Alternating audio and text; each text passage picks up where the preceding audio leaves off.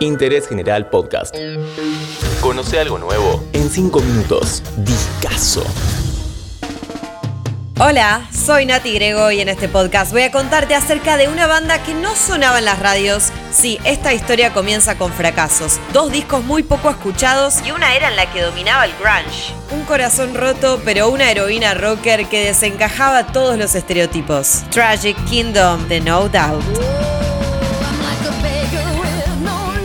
Repasamos este discazo en 5 minutos y te cuento que el primer álbum de No Doubt en el 92 en su momento no lo había escuchado prácticamente nadie. En el 95 autoproduce en un segundo y en un momento todo cambia. Mientras escuchamos la intro del tema número 3. Just a Girl fue un éxito mundial. Un himno feminista creado por esta chica rubia del sur de California, pero que de Barbie no tenía casi nada.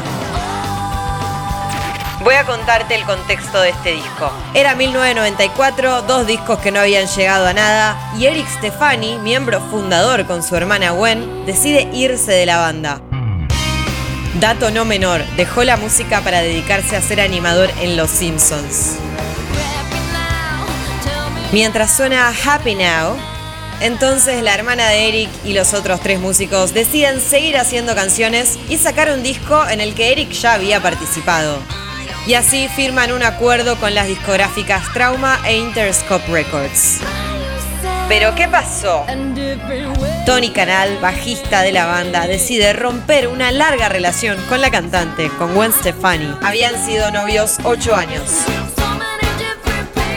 Ella, sin esconder en absoluto su desamor, por el contrario, lo utiliza para escribir canciones de despecho y algunas experiencias lindas también suena Hey You y así los ex Tony y Gwen, más el guitarrista Tom Dumont y el baterista Adrian Young intentaron revertir esta mala suerte en la música comercial, siempre fieles a su estilo.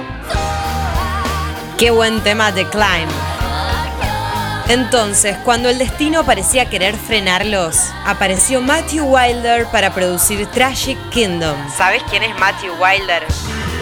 Es el creador de Break My Stride, ese hitazo de 1983, del que después se hicieron miles de covers. Hasta el símbolo lo hizo, y en español.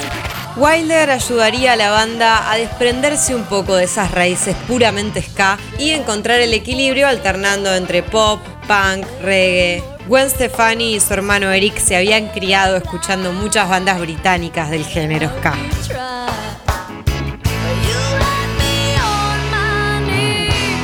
Si te gusta este discazo, te recomiendo Return of Saturn, que salió en el 2000. El cuarteto la rompía, si bien había relaciones rotas adentro.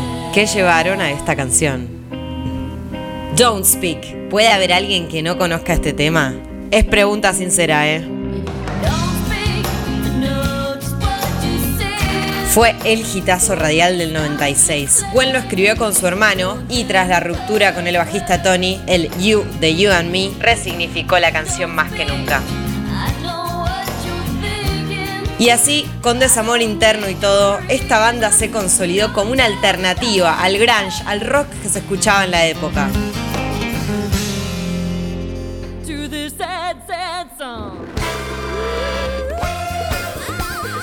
Tragic Kingdom es un discazo que lo tiene todo. De repente este tema, You Can Do It, más funk, con mucho guagua, casi disco. Un guitarrista proveniente del metal, un bajista muy funk, amante de Prince y un baterista que se adaptaba a todos los estilos. La voz de ella no hace falta aclarar. Vendió 16 millones de copias y alcanzó el número uno en el Billboard 200. Solo uno de sus singles, Just a Girl, superó el Hot 100 de Billboard, pero porque el resto no fue lanzado formalmente como sencillo. Y esto jugó un papel importante porque tanto Spiderwebs, el tema que abre el disco, como Don't Speak solo podían escalar en algunas de las listas. Es el caso de Hot Airplay, alcanzando el número 23 y el número 1 para Don't Speak.